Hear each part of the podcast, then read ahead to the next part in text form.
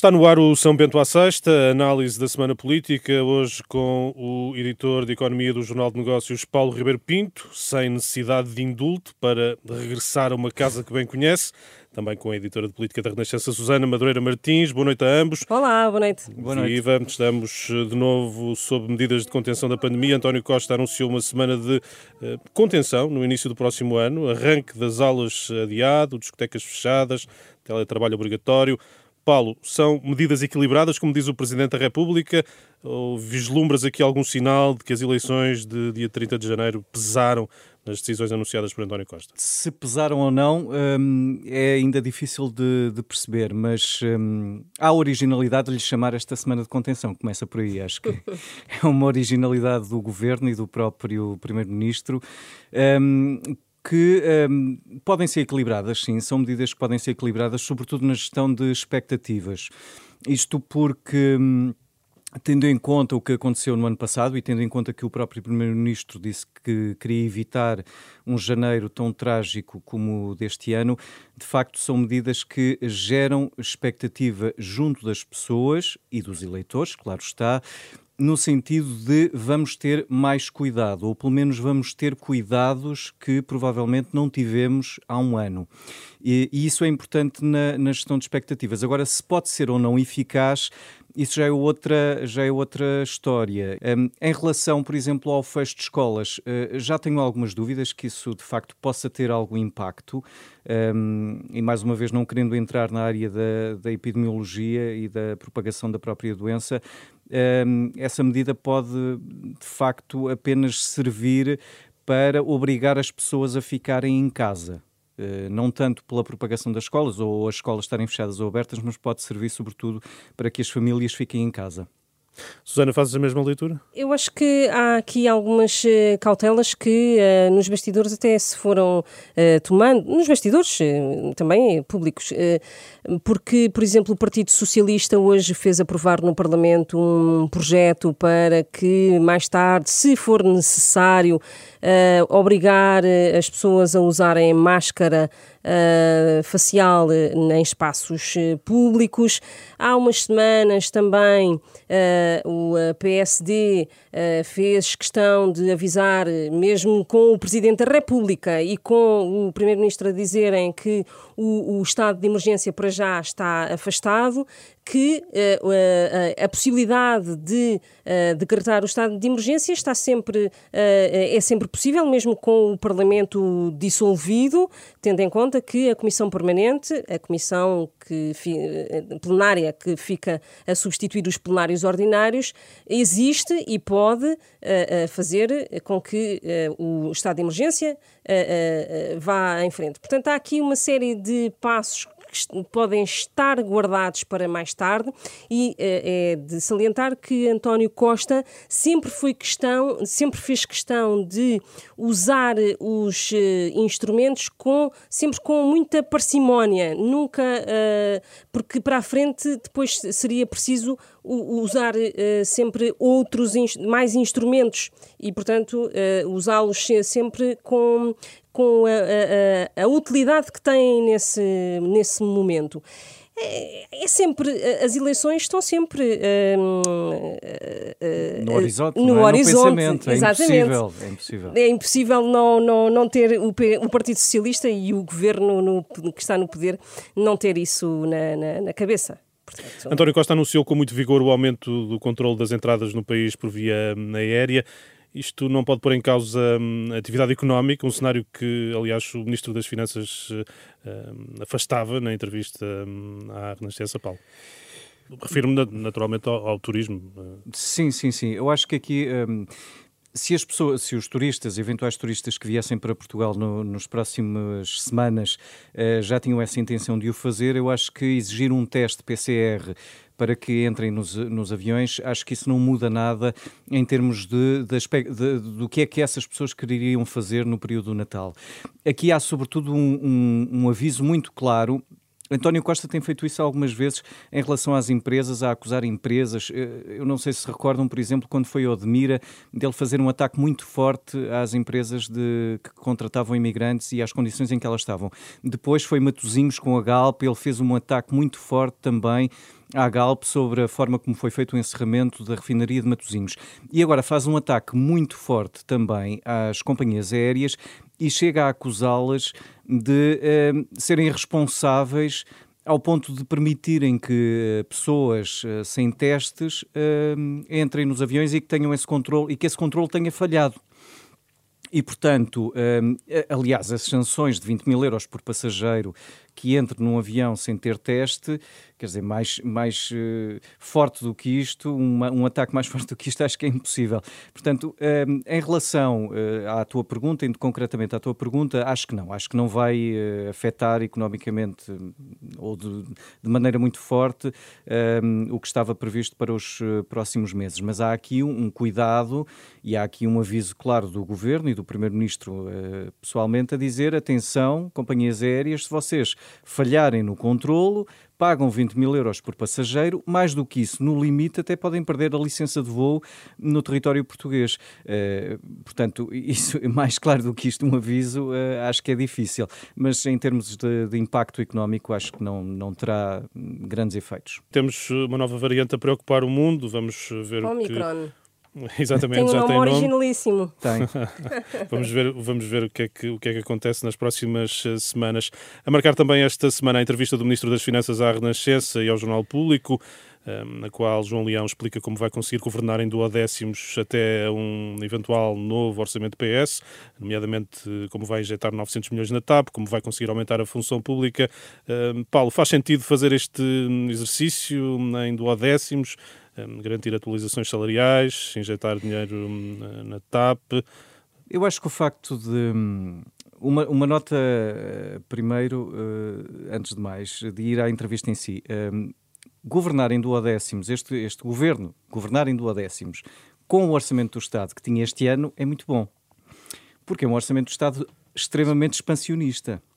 E isso permite ao governo ter uma margem, uma latitude de intervenção no que quiser, que é fantástica em relação a outros orçamentos do Estado. Se ele fosse tentar governar em duodécimos com o orçamento do Estado de 2016, 2017, que ainda tinha algumas ligeiras uh, medidas de contração, era muito mais difícil do que um orçamento que foi aprovado em ano de pandemia, que permite uh, gastar e que tem um teto de despesa extraordinário. Portanto, essa é a primeira nota antes de chegar à, governação em duodécimos eh, que o, que o ministro Leão eh, introduziu na entrevista. E isso, portanto, dá-lhe uma latitude de intervenção muito grande. Depois, eu acho que há duas notas a, a, deixar desta entrevista do, do Ministro das Finanças.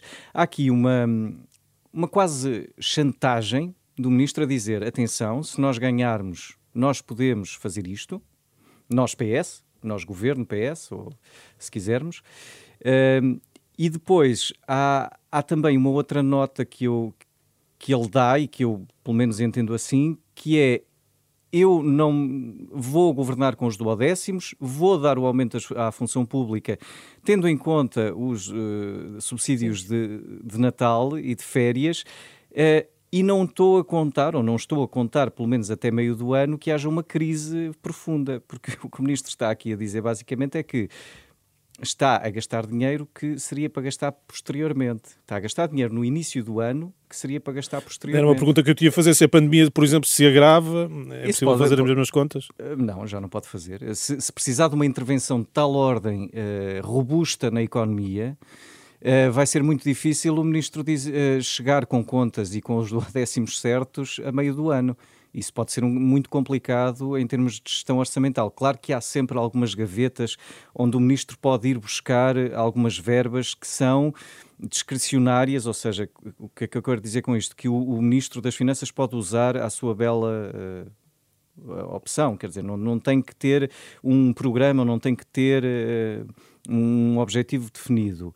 Uh, mas, obviamente, que, que o que o ministro está a contar, primeiro é que ganha eleições e depois é que não vai, não vai ter uma crise ou não vai ter uma necessidade de intervenção de tal ordem forte do Estado que depois tenha que já não tenha verbas quando chegar a meio do ano. E isso, isso é uma nota que, ou duas notas, diria eu, que me chamaram a atenção durante a entrevista. Além de ser uma entrevista, e falávamos disso há pouco, eu e a Susana, em que o ministro se mostrou bastante mais solto. Não sei se isto quer dizer alguma coisa, mas uh, a Susana também esteve, fez a entrevista, portanto, se calhar tem alguma nota a dar. Muito livre. Foi uma entrevista em que se notou uh, o Ministro das Finanças, uh, de facto, muito solto e a querer dizer muita coisa nova, sem muitos pejos de, de, falar ou com muitos problemas em dizer mais do que a conta. Foi uma entrevista que, em termos de tom e, de, e até de, de notícia, porque uh, uh, foi de facto. Uh, deu para falar de tudo sempre com, com notícia de TAP, de uh, e salários, uh, de ISP, do Imposto sobre os Combustíveis, também sobre as próprias medidas de combate ou de contenção da, da pandemia. Uh, João Leão foi sempre, não se fechou em copas e, sobretudo, não usou daquele, daquela maneira tão característica dele, de hesitante e de uhum. titubeante quase, que lhe é hum, tão, tão, tão normal quase foi muito mais fluida. Sim, as, sim, as sim, respostas foram todas muito mais fluídas. E eu queria só dar mais uma nota que sobre, sobre os aumentos do, dos salariais da função pública de 0,9%, que a confirmarem-se eh, serão os mais altos desde 2009 era José Sócrates primeiro-ministro e Teixeira dos Santos era o ministro das Finanças na altura, em que deram 2,9% de aumento à função pública, aumento esse que teve de ser revertido logo a seguir, quando nós uh, depois percebemos que as contas não estavam assim tão bem quanto uh, pintavam. Mas estava eu a dizer, este aumento de 0,9% hum, dos uh, funcionários públicos. Um, e que agora o ministro até vem defender, diz que sim, que devem ser feitos e que é a normalidade. Eh, há uns meses, há cerca de dois meses, e, eu fui confirmar para ter a certeza que não estava a falhar a memória, há cerca de dois meses o ministro não estava assim tão confiante em dar aumentos salariais uh, à função pública. Em boa verdade, é, é, é o horizonte, é o horizonte que falávamos há pouco, o horizonte de 30 de janeiro. Exatamente. E, e, e mais, a própria ministra da Administração Pública, Alexandra Leitão, disse, na, após a primeira reunião com os sindicatos do setor, disse não temos margem orçamental para fazer aumentos salariais da função pública. Coisa que depois veio no dia a seguir ou dois dias depois eh, dizer, ah, afinal temos e vai a 0,9. Temos as eleições legislativas a 30 de janeiro. Atenção. Lá está, temos sempre que ter. No Há fundo sempre da, esse horizonte. Lá atrás, eh, recordatória no, no cérebro. E quem sabe facto, também há, o, o tom de João Leão também quer dizer que é uma pessoa mais livre neste momento ao, em relação ao seu, em relação ao, ao seu próprio futuro. Exatamente. Está a despedir-se, está a despedir-se do governo. Vamos ver. Vamos ver, tudo pode ou acontecer. Se despedem. pode acontecer as, isso, as, não? É? As explicações uh, do, do, ministro, a estratégia definida para um futuro próximo, uh, não fogem muito do que levou ao chumbo do orçamento do Estado. Uh, se não houver uma maioria socialista reforçada, acredita Susana que ele será o homem das negociações do próximo orçamento? João Leão, hum, tenho muitas dúvidas tenho as maiores dúvidas que uh, António Costa, em ganhando as eleições, é preciso fazer sempre claro, esta claro, ressalva, claro. que chame de novo uh, um ministro das Finanças com um, tão má relação entre pares até uh, e com as e, e em que as negociações literalmente falharam com os parceiros de, de, esquerda. Tenho muitas dúvidas que António Costa volte a chamar por João Leão e João Leão dá uh, sinal nesta entrevista à Renascença ao público de que a sua profissão de base é de professor universitário no ISCTE e que. E, e que sente bem nessa pele, não é? se sente bem nessa pele, sim. Portanto, eu acho que, sim, eu acho que se, se, eventualmente ganhando as eleições António Costa será muito difícil, sobretudo o que aconteceu com, com, com o orçamento, com as negociações deste orçamento do Estado. Uh, o Ministro das Finanças sempre se mostrou muito inflexível em relação a algumas matérias que eram importantes tanto para o Bloco de Esquerda como para o PCP. Eu acho que será muito difícil uh, reabrir algumas portas que foram mesmo muito fechadas. Uh, durante as negociações deste orçamento. O, as maçanetas de que falava eh, o Primeiro-Ministro na entrevista à RTP, eh, acho que ele vai ter que arranjar uma chave para, para abrir as portas antes de meter a mão à maçaneta, um, mas que uh, ficaram feridas. Nota-se que ficaram feridas dessas negociações e as cicatrizes não vão sarar provavelmente assim tão depressa. E João Leão provavelmente não será aquele ministro com peso político como tinha Mário Centeno, que se tornou, curiosamente, um, um ministro com peso político, mais do que um, um, técnico, que ele sempre foi um bom técnico. Uh, era professor do ISEG e, e, e, sempre foi considerado um grande técnico. Foi ele que elaborou, aliás, o, o, cenário macroeconómico para as eleições de 2016, para o programa de 2015, aliás, o programa eleitoral do PS. Ele veio com esse lastro, depois ganhou ainda mais quando foi presidente do Eurogrupo, era o Cristiano Ronaldo das finanças, por aí fora. Tinha esse capital político que um, o, o, atual ministro João Leão, apesar de ser um de fazer parte da equipa de, de Centeno, não tem e não conseguiu ganhar. E isso é uma coisa que, hum, que pode influenciar e que influencia muito também nas negociações, quando se está num, patamar de negociações como estávamos para este Orçamento do Estado. Vamos uh, avançar para outro tema, uh, as eleições diretas no PSD, estamos uh, na véspera. Paulo, na tua leitura, quem é que se, se revelou em melhores condições para, para vencer? Eu não gosto de fazer prognósticos sobre eleições. É uma, lotaria. Melhor, é uma lotaria. É uma lotaria. É uma. Sim, eu queria deixar uma nota interessante que, que, hum, sobre, esta, sobre a corrida à liderança do, do PSD. O facto de Uh, Carlos Moedas, que foi convidado, ou que foi o candidato de Rui Rio à Câmara de Lisboa e ganhou, ter ido almoçar com, Rui, com Paulo Rangel, mas que não disse se apoiava Rui Rio ou se apoiava Paulo Rangel. Pronto. E eh, outra nota. deixar esta nota. Sim, outra nota. A, a ex-ministra das Finanças. Maria Luísa Alquerque. E, não, não, não. não. Uh, Manuela Ferreira Leite, ah. a semana passada, também apareceu num evento com uh, Rui Rio. É verdade. E também não quis dizer. O próprio Moraes Sarmento, que Exatamente, é vice-presidente. Vice ninguém, ninguém, ninguém quer ficar colado. colado a um eventual predador ou, enfim. E é assim que se sente um militante social-democrata? Está tudo a ver uh, com quem tem o melhor jogo. É o xadrez da, da política, ou, ou, é bem que se gosta ou bem que não se gosta.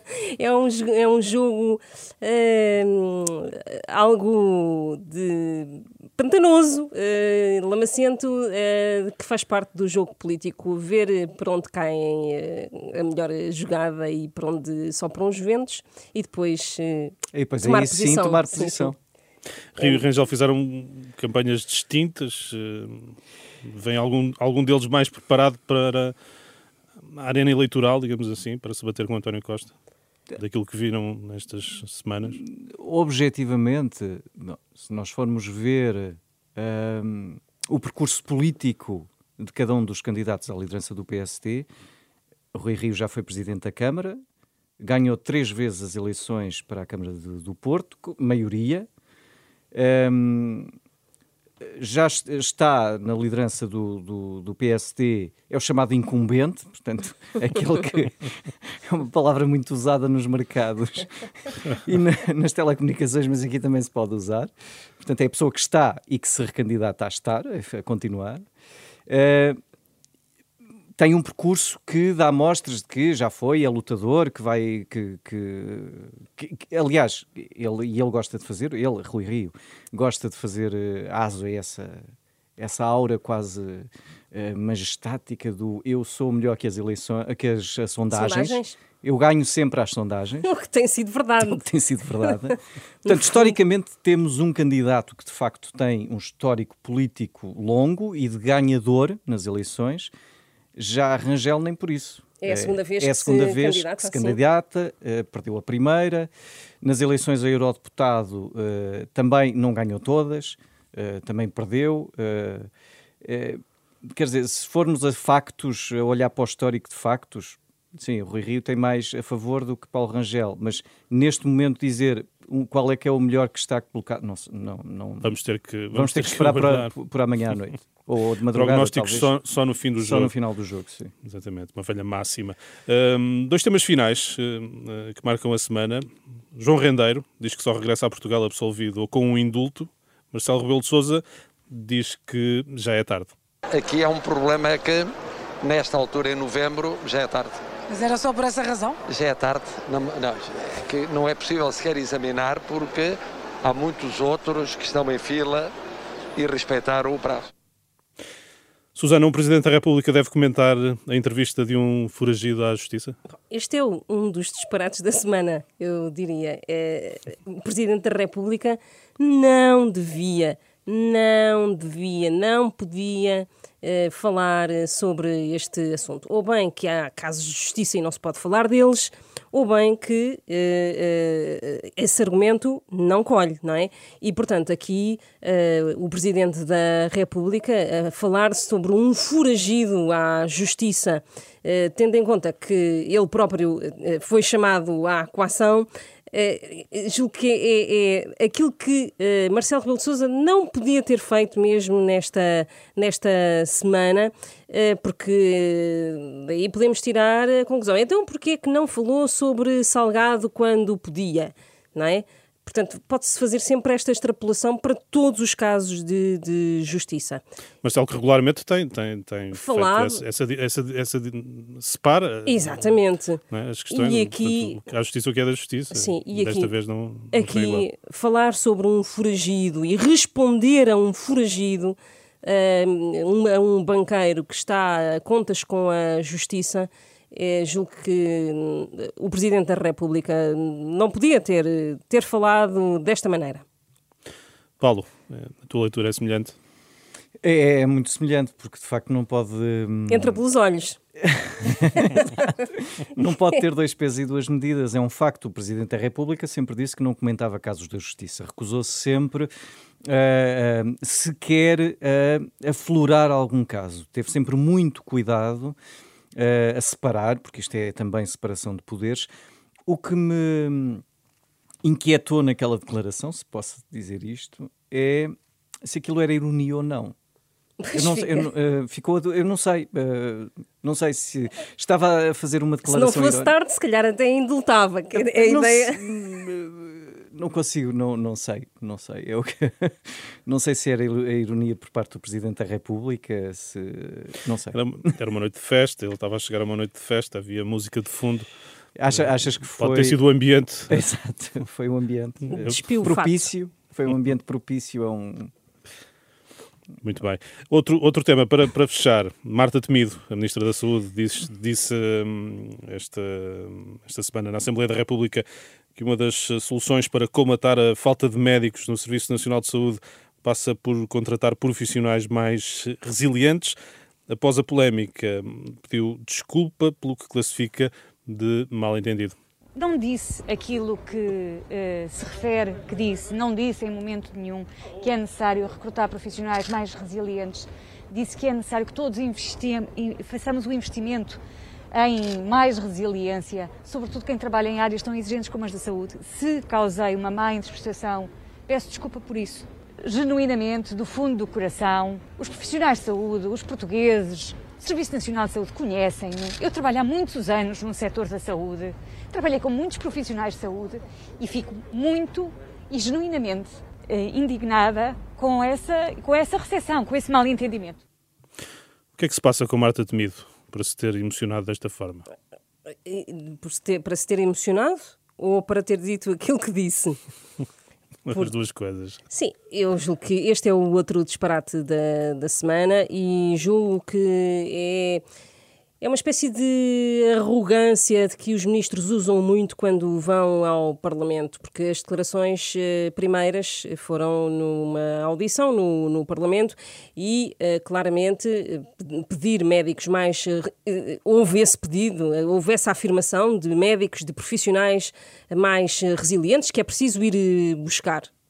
Portanto, é porque os que lá estão, a Ministra da Saúde considera que não são tão resilientes. E, portanto, eh, não podia, era, é, é outra frase que não eh, devia ter sido eh, dita aos deputados perante o Parlamento, porque se os médicos, os médicos de facto ficaram indignados eh, e, e é, é, de facto chocante ouvir uma coisa destas e basta ir ao Serviço Nacional de Saúde, eh, às urgências, para se, para se perceber que isto é, é de facto eh, chocante dizer uma coisa destas sobre os profissionais do SNS. Eu perguntei uh, o que é que se passa, porque não, não é comum, apesar da afirmação, não é comum ver a, a ministra neste, neste Talvez tom. explique, por, uh, há, um, há um fim de ciclo em que acho que se pode uma dizer tudo, não é? Uma descompressão. É uma descompressão? António Costa ainda há pouco tempo pediu desculpa aos patrões, uh, portanto há aqui, há aqui essa ideia de fim de ciclo. De perdoa-me. Perdoa-me, exato. que sim, acho que ah, é, chegou aquela altura em que parece que se pode dizer tudo e que vale tudo antes das uh, eleições legislativas, uh, que há, há um desgaste que em que alguma fadiga pandémica talvez também. uma, uma fadiga política. Algum cansaço talvez em que, se, em que se permite dizer de tudo não é e que e obviamente depois uh, aos políticos cai-lhes a ficha e percebem que não podem de facto pisar uma, uma, uma linha, qualquer que ela seja. Susana Madureira Martins, Paulo Ribeiro Pinto, o nosso tempo chega ao fim. Obrigado pela vossa presença. O São Bento à Sexta vai estar disponível no site da Renascença rr.sapo.pt. Até à próxima semana.